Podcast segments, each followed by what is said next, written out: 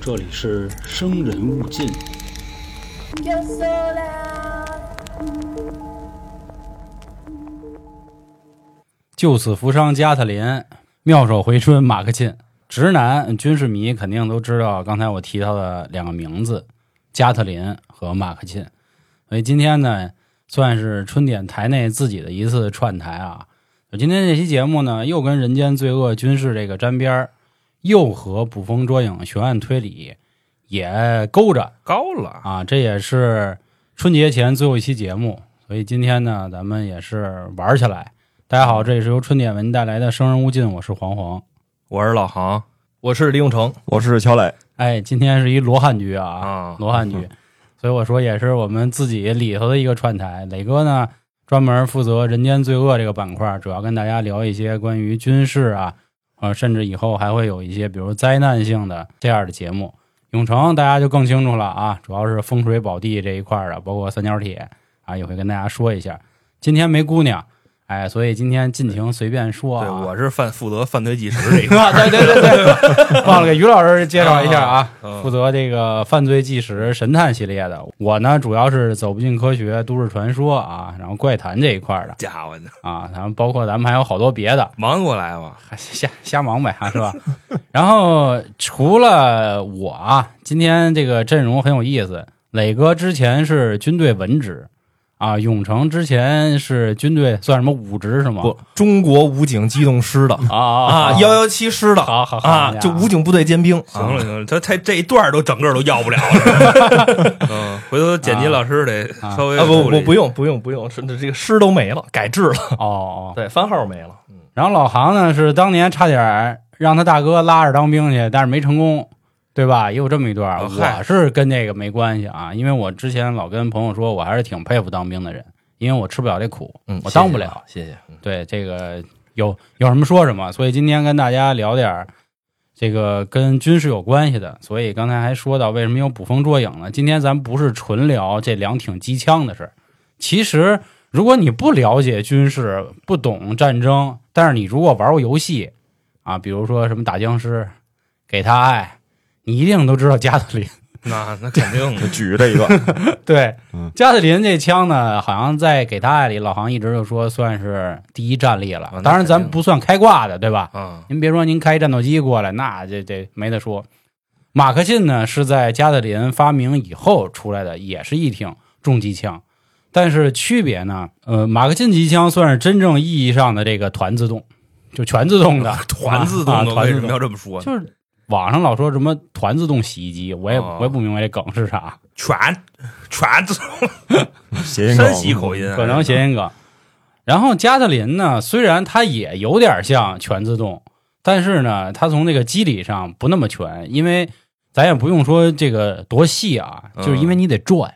手摇，对，你得跟那儿，拖拉机是吗？。对，手摇拖拉机，嗯那爆米花那个。磊哥，我这个主要也是替听众问一句啊哦嗯，你像我不是军事迷，我虽然爱玩游戏，但我不是啊。嗯嗯，这个全自动跟那个所谓加特林这种是什么意思？加特林就是必须我得摁着那开枪键它才开，不是马克沁是我站那儿，然后它自己就蹦上了，是吧？啊？对，先让磊哥说吧。啊，嗯，嗯，马克沁机枪它是弹链供弹嘛，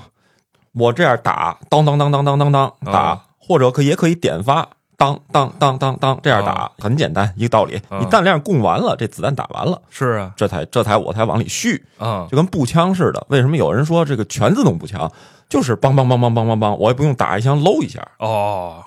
这意思我。明白，哎，加特林呢，它就是跟那个以前那爆米花似的，咣咣咣咣咣咣咣，嘣转咣咣咣咣，它就转。哦，那我明白了，哎它那嗯转就是上子儿的是吧？差不对，多你可以这么理解，啊你可以这么理解，对对，其实，如果枪再不懂的话啊，大家都知道有一个犯罪的艺人，就进去那姓吴那个，嗯就，缝纫机。嗯其实缝纫机跟马克沁就挺像的大哥，啊，直到今天，就是缝纫机的原理还是多少年前，好像是四五十年前还是上百年前的这个机制，嗯它就跟加特林是一样的啊，不对，应该说跟马克沁是一样的。啊，它完成了这个洗牌、抓牌、码牌、看牌这四个步骤，，就是它往下穿，然后再上 来对，啊再对再下去，对再然后还上能你得把线还得能能能给勾上啊啊。这个马克沁机箱就是填完弹，然后还得能撞它底部的这个，然后还能对，嗯还能把这个小小壳儿给你拿走，然后还能把啊子弹崩出去。我问问，现在还有女的听着 呢吗？走干净了吧？都我觉得三儿肯定在呢，啊， 老黄给我来一小壳儿，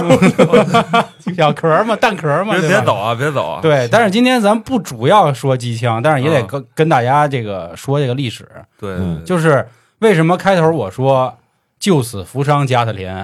妙手回春马克沁，就是这个机枪发明的所谓的初衷啊，是为了减少伤，没有王字儿，嗯，减少伤。就是直接就弄，直接弄。死。对，说以前啊， 就是那帮老欧洲打架的时候，啊嗯，人家都骑马，就逼巴了赵敬忠，就 那就那意哦思，就是你想啊还我还们他妈挺客气是 吧？八仙王是吧？我们老欧洲，我们高贵，啊骑大白马，呱一呱一溜溜，嗯，对吧？我拿长枪，我夸我捅成吉你，思汗也高贵呗，对那必须啊，对啊弯弓还弯弓射射呢。大雕，而且他欧洲还得摆好了阵型，， 啊对对，你得摆好真厉害了。了嗯就我记着，好像 Steam 上有一个游戏，就专门是玩这种骑骑马与兵砍的。杀是吧？我不知道啊，但是我嗯我我有的时候看那个就是武术拆解，有那个人他举例，嗯就说，所以以前呢，骑兵是绝对的牛逼，你也甭说你刀兵儿什么这兵儿那兵儿，你哪怕比如你把第一排的人你给你给捅下来吧，嗯，然后这个时候骑兵已经冲过去了，就给冲散了。哦咱之前讲三国的时候不也说过冲吗？犯啊，啊，这骑兵啊，你都不用说等他过来，你就看那阵势，那马呱嗒呱嗒呱嗒，嗯你这人基本就就吓慌了，嗯怂了，就就是直接就啊，心理压迫，对对，真直是心理压接就迫就就压散了。然后另外那会儿也有火器，就是枪嘛，但是那个磊哥之前说了啊，那玩意儿是填，就是自己填弹的，嗯，就咵打一枪，然后装上子弹，然后再一搂，然后再崩。三你班有大那盖，功夫？呃，三八大盖都已经是新的了。对对那对个哦刚才黄爷说那老欧洲那个，他都前头的拿那个对，就就铁签子碎直接往里捅，碎发枪，哎，对嗯 对， 碎拿发，铁签子我，就是捣蒜那个对，咔火我就差点没说火筷子往里捅，嗯嗯啊，所以就是哪怕你崩着了啊，说你特准，但是你已经都被冲散了。嗯，其实马克沁机枪啊，这个事儿里还有跟咱们有点联儿，就是当年李鸿章去老德国的时候，他看见这玩意儿了，他说：“我操，这高了。哎，这个事儿对，这还真有”，对，他还说了一句：“我操，真牛逼。” 但是呢，这老鸭呢，反正是个谜啊，因为有人说李鸿章牛逼，就比如说他签订了很多这个不平等条约，他说嗯毕竟他当时这个身居这个位置，可能是不得已丧权辱国嘛啊。但也有人说呢，这老鸭挺脏，为什么呢？就是捞单钱，哎，单拿马克沁机枪这一件事儿去说啊，当时他就问说：“你这个那意思，一分钟你能射多少发子弹啊？这那？”他说：“嗯我们这差不多六百发，可能那会儿到不了，那会儿差不多四五百发，已经比加特林要牛逼了。嗯加特林那会儿是两百到四百发。加特林的问题呢，一是取决于手摇的这个人的这胳膊，比比如像我可能摇一会儿就累了，啊，是吧？您三位可能一直跟那转，你这回头和平年代不打仗了，你就蹦爆米花去了，是吧对对，我就转去了。啊但是你们要转太快也不行，容易卡壳儿。啊，它上面那个子弹就往下一个一个一个一 个，是啊这有 手艺对，它讲需要手点法儿实力。哦，李鸿章问完之后呢，说当时大清的实力是完全可以买那么几挺嗯啊。当时大清打谁，大家都知道啊，咱咱这儿也没必要再细说。可是李鸿章一听完，说这个好像是当时说是一发子弹要三十英镑吧，我记着。一会儿接着黄爷这说，嗯黄爷说的这正好现在就是网上流传的，而且就是从当时的历史比较传说下来的一个说法。对，李鸿章当时就是问啊哈，嗯，你这多少发一发子啊弹？对银子对多少钱一发？ 我们这多少发多少发？多多少钱？就咱好比说一九零零年，你拿这玩意儿嗯一就八八一八呃八三年啊，对是，你可能还会再往前，或者说再往后一点点。咱之前讲那比利时富豪让嗯人从飞机上踹下去那个，你知道啊吗？嗯，那会儿都几几年了，反正也是一九二几年左右啊。那会儿一个英镑和现在差不多，呃，得有个七八千一两万的，就那么个意思。嗯你刚才说一发子弹多少个英镑？三三十十，啊？对，这个当时是我还真查这资料了，十九世纪末期了已经。当时李鸿章手里不是有淮军嘛，他不是安徽人嘛，嗯嗯淮军其实最早还真装备了一批这个，对，买了一批这个。到甲午的时候进的更多，到甲午打败了，黄爷刚才说这事儿，就是网上流传的一个广泛的一说法。我后来还真查这资料，是咋回事呢？李鸿章在甲午战败之后，跑到欧美去列强去巡游去，还公费真出有差公费出差。哎，对，还真有记录说马克沁爵士还真见了李鸿章。 嗯，这马我猜的，但是当时李鸿章对这东西其实另一种说法，根据当时人的记录和回忆，李鸿章其实没这么问，对，也有这么是说法也有这么个说法。嗯，我猜是怎么回事儿？马克沁爵士见了李李鸿章，李中堂，您觉得我们的机枪非常怎么样？然后李中堂说：“你这不错，啊，你这多少钱啊？”马克沁爵士跟他说：“五百两银子一台，可不可以五百两银子就把枪给他？”枪给他。啊，按照啊后世人对于李中堂的这个理解，包括黄爷刚才说李中堂这捞钱的这个本事，嗯，李中堂肯定跟他说了：“五百两银子，我给你八百两。”你给我开一个一千两的发 票， 没错啊儿， 对。然后马克沁爵士还是你们挣钱狠，对我估计李红那个他得说，你给我开两万两银子的发票，对但是那会儿说李鸿章就是折合到现在算吧，说反正过百亿，就是他个人资产啊，那有的是他钱没少捞哪呗。哦才过嗯对对对百亿？你和珅，我操！啊，是，所以对吧这个玩意儿不好说，因为确实像磊哥刚才说的，网上也有一派说是李鸿章当时看到了马克沁机枪就陷入了沉思，沉思什么呀？就困了，那谁知道啊？咱哪知道他怎么想的呢？就说人家你妈都用这个，对，牛逼，有可能咱还是那火铳子呢。对就训练的时候来开枪，当，然后这线往里装，对对对对拿火火药往里飞，是对吧？？当然，今天讨论的不是李鸿章买没买枪，或者买完枪他怎么想的这个谜啊。啊，今天要跟大家说这个谜呢，是关于马克沁这个人。但是前面咱先，我刚才留一坑没说啊，就是为什么说他救死扶伤啊，什么这个妙手回春，嗯，说当时呢，因为就是那会儿打仗都是骑兵嘛，你想骑兵他过去，他拿刀拿枪，他戳你，可能他不会戳那么准，咔一下一扎没穿二扎 心，三三扎没梅穿团，四扎扎心，五扎梅团六扎心，七扎梅团，扎扎对，不不太可能，可能没准儿插你大腿了，是插你胳膊了。然后那会儿医疗又跟不上，所以呢，这个后方伤亡太多了，护士可能也跟不上，药也跟不上。后来这个马克沁啊、加特林别他嗯他们妈当打时了琢磨， 他说这样，与其让兄弟们受苦，不如让兄弟们直接走啊，啊，就是战争绞肉机嘛，我都给你杀死，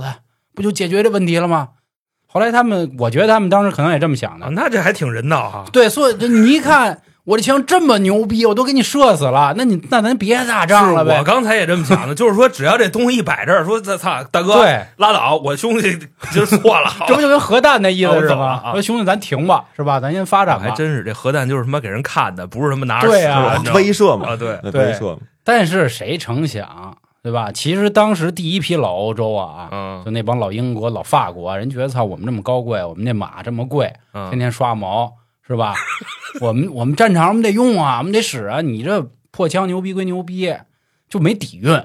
哦，还得玩马是吧？对还骑兵，嗯可是当时有一老德国，好像叫什么威廉二世是吧？呃，皇帝，呃，威廉啊对二世，他一看，我操，这行啊！啊，我不管这，我得使这个对呀，啊，咱转他呀，就就就帮呗。他先先使上了，然后当时一战直接就损失惨重，啊，嗯那死的那家伙对啊死绝了。索姆河战役一一天死了五万多人吧。嗯嗯那当那时对他马克沁，他当时德国人自己翻了一版出来，叫嗯嘛《s h i n g b e n u Act》，就是那个，其实是他就是跟马克沁，他其实就是一个类似于这个东西就叫马克沁机嗯枪，嗯。他自己翻了一个版本，然后包括后来马克沁、加特林也一直大家都在争谁更牛逼，毕竟之前不有一个半自动跟全自动的问题嘛，后来又有这个射速啊、这个重量啊等等。因为说那会儿的加特林需要四个人，他是就是 就是有俩人得扶着这样，啊，是要不他妈歪了是吧， 晃荡了是吧？对，然后还有一人装啊弹，另一人摇轮儿，就那意思，就跟那洗衣机似的，你不跟他对按着对，压他走了，甩干的时候，丫出去了。 对，去二楼了，就可啊能你从他妈十楼。然后这个加特林的好处呢，俩人都行，因为他自己做了一个架子啊，这个架子可以稳固住它嗯，啊，这样就方便一点儿。然后并且啊，当时还装了一个水冷装置，就不会说你崩，因为咱玩给他爱的时候，加特林不摁一会儿就烫嘛，你咱就得歇会儿。马克沁就不会有这样的问题，就会更好。而且它由于全自动，它的射速也稳定啊，每分钟可以六百发嘛。加特林刚才说了，二百到四百就这样。但是这里啊，有一个今天要聊一个很好玩的东西啊，我觉得一会儿磊哥该说他的这个这个关于枪的事儿，说枪的事儿，我跟大家说一个好玩的事儿，就是如果大家看过一个电影，诺兰拍的叫《致命魔术》，休·杰克曼和贝尔，咱就理解为蝙蝠侠跟金刚狼俩嗯人，狼他哥们啊，嗯，他那个电影其实讲的是什么事儿呢？就是在维多利亚时期有两个特别牛逼的魔术师，当时呢，金刚狼是属于牛逼一点的魔术师，蝙蝠侠呢稍微坤点儿。蝙蝠侠就老说你们家不能吃老本儿，咱做魔术咱得创新，反正那意思。然后就在有一次表演的时候，给金刚狼的女助手也是他媳妇儿换了一种绳结的技法。他们当时玩的是这个水箱逃脱的魔术，结果把这绳儿一系，系坏了，他媳妇儿死了。金刚狼就一直想报仇啊，想弄他。后来蝙蝠侠的魔术越玩越牛逼，他玩了一瞬间移动，这金刚狼就很郁闷，说：“操，你这怎么弄的呀？研究半天研究不明白。”后来给了他一纸条，说特斯拉，就是他这个电影也有点儿说特斯拉当年跟爱迪生这个事儿，然后去找特斯拉说：“你能不能教我瞬间移动？”结果特斯拉给他一机器，不能瞬间移动，但是能复制，复制一模一样的一个你。后来金刚狼靠着这个机器完成了一个更牛逼的魔术，就是咔从这儿消失，从可能二百里地以外，它又出现。那怎么看呀？看新闻哎呀我？我就举那意思，就是他他们肯定是在剧场嘛，一个台前，一个跟那个入场那地儿。啊，明白嗯，结果这会儿蝙蝠侠急了，说：“操，丫这魔术怎么弄的？”他就想去一探究竟。结果去舞台底下发现，哎，咵，金刚狼下来，直接在水箱里淹死了。然后金刚狼这会儿呢设了一局，警察也来了，说你丫杀了金刚狼，就给他关了。嗯，结果关了之后呢，金刚狼以一个爵士的身份来探监，就说你呀把你的这个事儿都告我，要不然呢我给你闺女弄死。结果才知道，蝙蝠侠人家是双胞胎，所以他才能玩瞬间移动的魔术嗯，啊。哦他们为了表演好这个魔术，连当年自己什么断手这些事儿都完美复制。其实今天要跟大家说的也是关于这样一个事儿啊。首先，咱说一个人，这个人叫威廉·坎特洛。这个人啊，之前是一英国人，他是在一八七零年的时候就已经非常有名了。他的业余爱好呢是一个乐队指挥。那会儿六一年，就是一八六一年到一八六五年的时候，美国就有这个南北战争嘛，他就琢磨就那意思怎么能打得好一点儿，然后他就跟家自己研制，研制半天就研制出了应该说是第零代的马克沁。 嗯，嗯啊，那会儿啊，就是因为现在这个名字叫马克沁，他研究好了之后呢，他就那意思就是说，我操，咱就发了。他本来当时偷偷的是在一个就是酒吧的地下里去研究，但是你想，你开枪就有声儿啊，哒哒哒哒哒，对，好多人就好奇说呀嘛呢，一天到晚踩缝纫机呢拿，开矿是吧？后来呢，一看，我操，这什么玩意儿？因为以前的枪就一长管儿，就往里塞，然后搂啊，对，舔对，没见过这东哎西，我操，没见过，说高了。 后来当地的一些富豪也过来看，说我操，说兄弟多少钱？我买呀。后来这个坎特勒就说说别着急啊，别着急，还能更好。然后研究的差不多了，决定要把专利卖出去的时候，他说我先最后的疯狂，就跟结婚前的单身派对似的，我先玩会儿去，我先把这点子弹我都先给它糟去了， 我说对自己的子弹是吧？啊，说我先出去，我先溜达溜达，行吗？说那去哪儿啊？他没说他去哪儿，他就说我去外拐，我去拐外我看看去，然后自己一个人啊背上行李就颠儿了。可是呢啊，这一去仨月了，他爹就是这个坎特洛没说给家里人寄封信、拍个电报都没有，家里人就琢磨我操不对啊，说我爹哪儿去了我？死外边了，然后就找私家侦探调查婚外恋，说 说看是不是我爹是不是跑了啊？反正就找。一八八四年的时候，英国报纸就登了一条消息，说有一个从美国来的英国发明家，就是马克沁。马克沁是英国籍但美国人啊，嗯移民了嘛，啊，等于他又回来了那意思啊。他发明了一种全自动的射速机枪，就是马克沁机枪。然后就回来啊，就开始各种登照片儿，然后就就就说他牛逼。可当时呢，这个坎德洛家里人一看这照片，我操，这不就我爹吗？就长得也倍儿像啊！到时候我这个本期节目封面给大家放出来，只能说头发跟胡子那个长度不太一样，那个眉眼呀、鼻梁骨啊、嘴巴都一样。嗯，说这怎么回事呢？当时坎德洛家里俩儿子就开始蹲啊他，因为这会儿马克沁人家肯定是名人嘛，对吧？嗯人家你想发明机枪，全自动机枪，你不能说我随便我去一如家就完了，对吧？人肯定得至少橘子水晶就这意思，大哥，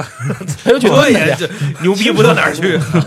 都还挺说次的利兹卡尔 顿，对对对对，反正就去蹲他。结果蹲上去之后啊，哎，真看见他了，就喊发问发问，就跟这喊。啊当然喊的不是教父啊，就喊。然后马克沁呢，就还装犊子，其实也不能那么说啊，因为最后人家也没承认嘛， 因为你也不确定他是不嗯是过去那坎特就尔，问说秋润啊，有什么我能帮你们的？砍台海不油，就那意思。啊，说你甭来这个，赶紧回家看看咱妈去吧！啊，说你媳妇儿跟家都快尿血了啊，你就赶紧回去。然后马克沁就说：“说我来自 America 嗯，啊，我不认识你们，你们谁呀、然后直接就给他们踢了，就去滚蛋！然后上自己马车就颠了。然后这俩年轻人啊，回家之后跟他妈说了，说这绝逼我爹，除了口音有点问题以外，他就是我爸。然后就开始分析说，那咱们应该怎么把咱爹给弄回来呀、说是不是丫挣了一笔大钱儿，他不想分咱？然后他妈说你你爹应该不至于不是这人，说不行，一会儿你过去你再问问去，你不行你晚上去，反正就这意思。后来呢，就再去啊，马克沁就急了，就那意思，说你们再跟我捣乱啊，我就直接就直接给你们拖走。这件事儿啊，基本上就成谜了。其实这事儿很简单，大家就开始琢磨，就想想起一个人，这个人叫爱迪生。说爱迪生呢，咱们也是后来才知道，小时候咱们学学课文说爱迪生是大发明家，嗯，的什么灯泡啊，什么洗衣粉、洗衣机，恨不得都他发明的。妈洗衣粉都他发明 我就那意思，我就那意思，啊对姨子啊对不起哥，啊这是，药皂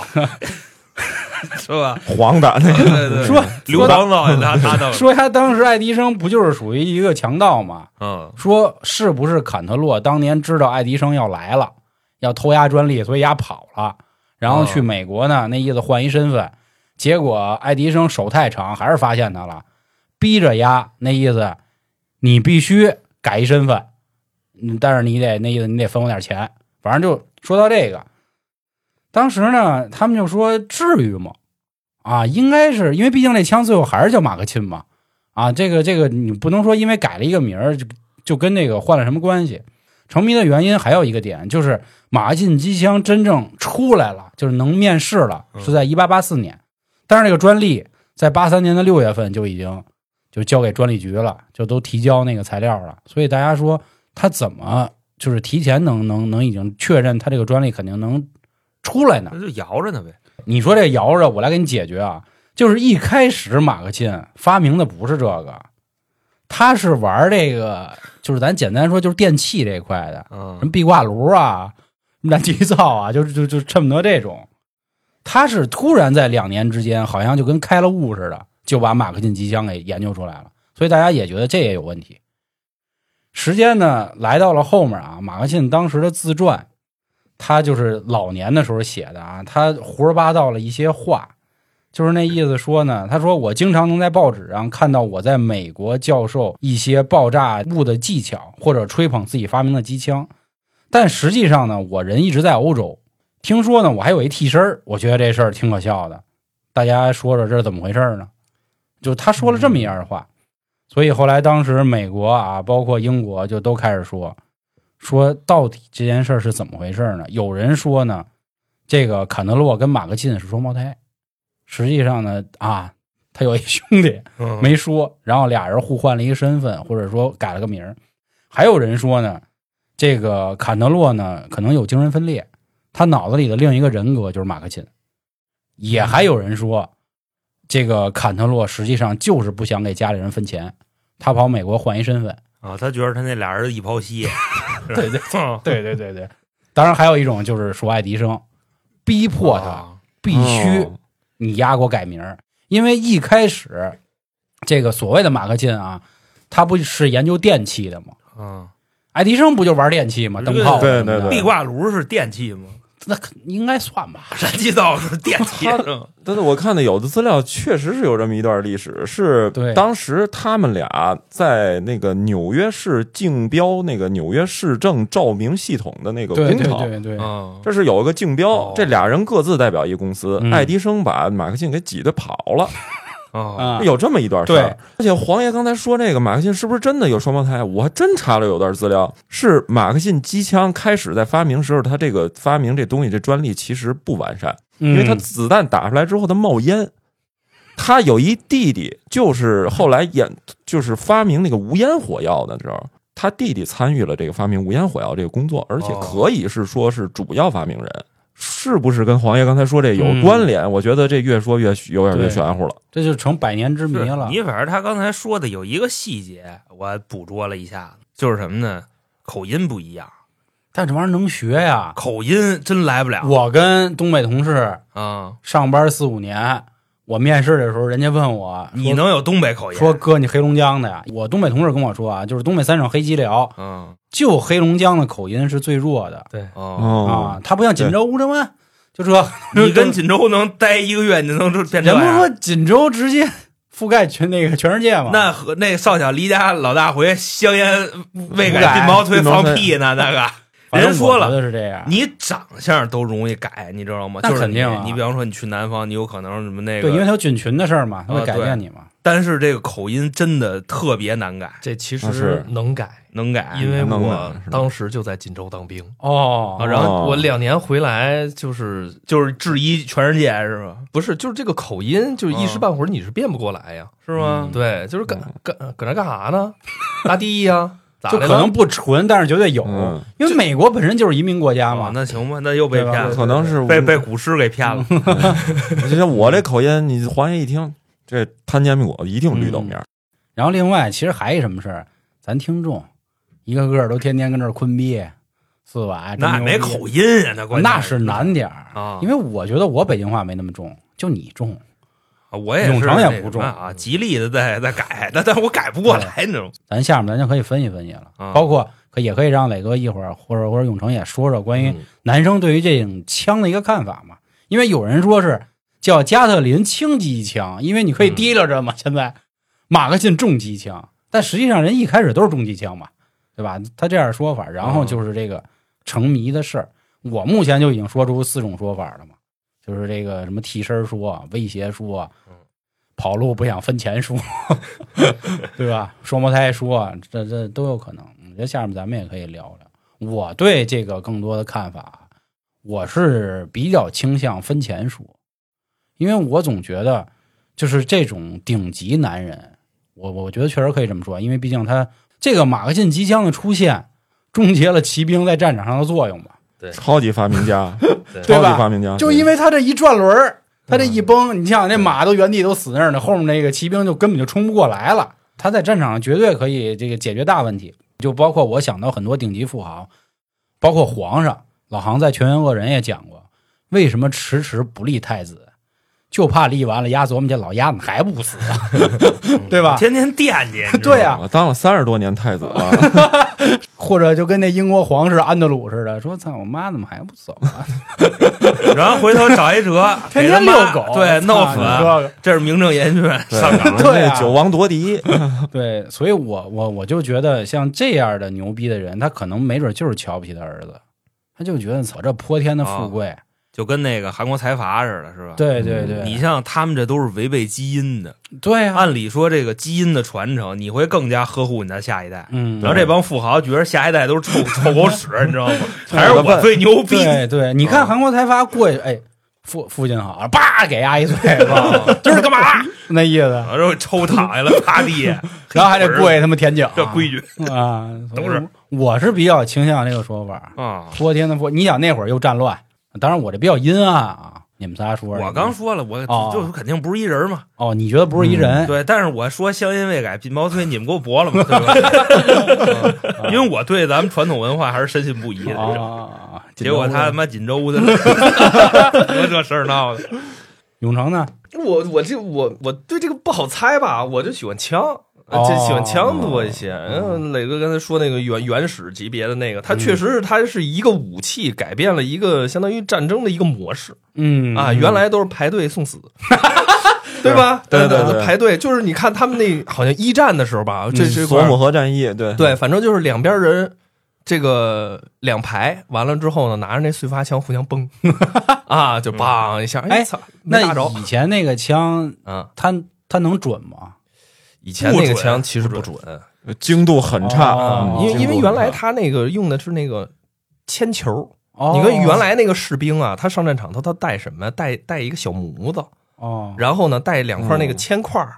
干嘛呀？做炫往下抠是吗？做子弹，哦，因好像因钓鱼对呢你得现现做子弹。我操，这么手工呢？，对对对，然后那呢不就？俩作坊打吗？对，这个是他他发明那个就一体式这个弹药之前，他得自己做子弹，完了之后里边呢还要填那个那个火药啊啊啊嘛，完了之后还有一个小垫片儿，然后是戳进去，就跟那个我刚才说的拿那个人家我一战那会儿有统计过一数据，平均啊发射两千发子弹死一人。对，那个是那个时候就是相当于滑膛的，就里边都没有膛你线知。道今天多少发子弹死一人吗？嗯十万发子弹死一个人。嗯，我你前两说的天那是非洲那帮老黑拿枪拿着 AK 大哥举过头顶，我哒哒哒秃哒噜嘛看半只狐那狸是直专业播的说的，啊信仰射击嘛，就是都没看人的去妈打。我先秃噜 了。呃那那那那其实专业，现在现在战争确实是大家都嗯精，对吧？那哪是傻逼似的，操你打我我打你，对吧？我打我完下班了， 马马克马克沁马克沁，我认为他这个刚才磊哥说的也是，他全自动全自动，他好像有一个导气装置吧，啊，对，他有一个呃附附近近机、机，附近黄，对对对，对操，什么呀？我操！是他这个改变了一个现战争的一个模式嘛，嗯对吧？也算是里程碑了。那具体说这个四四个，你说让我问我支持哪个，我觉得他枪 不错， 对吧？那你心里觉得加里林牛逼，马克沁牛逼？现在嘛，对，现在肯定加的林，哦，因为现在它现在你你看那个国产那个近防炮，就是嗯航航母不是那个那个驱逐舰上那个舰近防炮，它那就是电动的转管儿，啊，就是一秒钟能打个好几百发，哎呃不到好几百发，就一秒钟能打好多，一分钟能打个五六千发哦哦啊一。秒一百发，它那个现在能做到什么呀？你你想，原来打的都是一条线一条线的，它那现在不是，就打出去哦全方位的是一吧？个面一，个面啊，啊对对对，就呜那个东西，它其实不是打船的，哎，就是不是咱玩给他爱的时候那飞机上配那个呀？呃，好像不是。哦那哦对飞机上配那叫，反正在游戏里叫雷射炮，哦，对它它那种的是打导弹的，哦就是末端，就是你就反舰导弹过来了，操，怎怎么防也防不住了，那那打转所以一下。你看，我今儿才发现永成是纯直男，就这件事儿跟我没关系，爱他妈马克沁还是他 妈的砍技得术落技术流，对啊，就他妈这枪牛逼，枪可以。技术流绝对对技术对流。嗯对对对对，磊哥怎么想这事儿？我首先我先不说枪的事儿啊，嗯啊，我先觉说得历他史啊，他那俩人，嗯，就他那弟弟，我始终揪着他那弟 弟，他就是发明无烟火药这这俩人肯定有问题。啊，就咱就往悬的说，啊，那俩人因为我看见过那照片儿，那俩人长得是很像。这俩人是跟黄爷刚才说那有没有关系？我觉得嗯我从中间阴谋论一下，我觉得有关系，啊因为他人长得太像了，而且嗯他们俩合着一个研究枪，一个研究火药，这俩人业务上是有交集就的，一套活儿，一套活对儿对对对，啊，对就一个做绿豆面儿，一个对 一个一那个个做酱的， 对，一个做绿豆面儿，一个旁边炸果子，对，我刚想说，我说一炸油饼的，对对对，我这三句话就离不了天津早点那点事儿啊。嗯就是还有一个，就你们刚才一直说黄爷一直说那机枪，你知道我虽然看上这么多二战德国这那的，嗯，我还真不喜欢什么装甲兵啊，什么机械化。啊你知道我最喜欢啥兵种吗？啊你们都想不到，女兵啊，空降兵骑兵。啊哦，我特别喜欢骑兵。其实骑兵在二战时候还有骑兵，嗯但是骑兵他在二战时候，苏联啊，包括这个德国都有骑兵。孙德胜， 哎，对对对对骑对兵连进攻啊嘛，对，骑兵连进攻。而且二战的时候，骑兵连执行大多数是反游击作战，嗯因为它有很多地形，那山地什哦么的，包括那追是吧？哦它没法开坦克呀。你那地面上，我操，它总共就这么窄道儿，都是那山的人噼啪他就跑了，他只能他马上去方便。嗯而且骑兵我还特别喜欢骑兵那种拔出战刀冲锋的那个感觉，啊我觉得那是孙真德胜，那不就孙德就是胜孙吗？德对胜团长啊啊，而且是吗而且对，而且奉炊事班都上了，不让我们上。啊给我刀拿走了。 而且最后我记得有一个其实挺让我心里震撼的是，苏联在一九四五年胜利阅兵那会儿，就朱可夫元帅嘛，直男都知道朱可夫元帅。嗯朱可夫元帅当时出来的时候，好多国家反正阅兵的时候都是开汽车啊，咔敬礼。啊，朱可夫元帅是骑一匹大白马，后边跟着两个都是骑马出来的。我特别喜欢这骑兵的这这架势嗯，拔出战刀往前，一帮人往前冲排。是嗯而你前面马上机枪，那就没辙了，那不送死吗？ 那磊哥这人还挺浪漫，是吧？我觉得男生只要小时候读过《三国演义》，都会爱上骑兵。就虽然咱们不用分这个官职啊，你非说他是将军是吧？就 是他嗯普是这通的那大的头兵，嗯，张飞长坂坡不就骑一匹马，然后就跟这嗷一嗓子嚷嚷，对嗯吧？二爷骑着赤兔开过去，过去华 雄，对吧？《三国演义》里就已经给演的，就是非常的，嗯就是觉得很牛逼，就是就马觉啊得对对骑兵，包括后来就说挑灯夜战不也是吗？俩人骑马就来，最后不也揪头发去了吗？ 对张飞、马超， 而且我记着看过很多，比如像那种黑社会题材的影片，他也说嘛，说男人还得拳拳到肉，对吧？或者说你得玩冷兵器，你别操，你拿枪你你就不是那意思了，对吧？那对个对片儿到最后都是那什么，子弹打干净了，全是肉搏战。对对，白刃战，对，嗯，这敢死队不也是吗？说你是想直接他妈一枪给我崩来啊速？激也是，啊，还是跟我做一回男人，多压呢啊！我他妈拿枪崩你就不男人了。所以我觉得这里面有好多事儿可以玩啊，但是我觉得今天我听出一事儿来，就到时候咱可以聊聊枪。嗯，可以对，就哪怕我不懂枪，但是我玩过 CS，我也知道 B 幺三、B 四 六、还还记得买买雷是哪个快捷键？O 四 O 四、嗯呵， O 四炸雷那你知道个，那会儿啊那，什么黄爷就是他玩 CS 他耍使坏，你知道吧？圈图扔雷，嗯他他这他这么干，你知道吗？这他这一直特别挨是，骂。你知道他一直怎么干吗？他 O 五四回车，啊然后他这是一单位，你就琢磨他在干嘛，你知道吗？O 五四回车一直重复这一个动作，五嗯是那烟儿雷，烟儿雷四啊切到烟儿雷，回车扔掉烟儿 雷，O 五四回车，然后我们全动不了了，你知道吗？就卡对，卡了嘛那会是儿。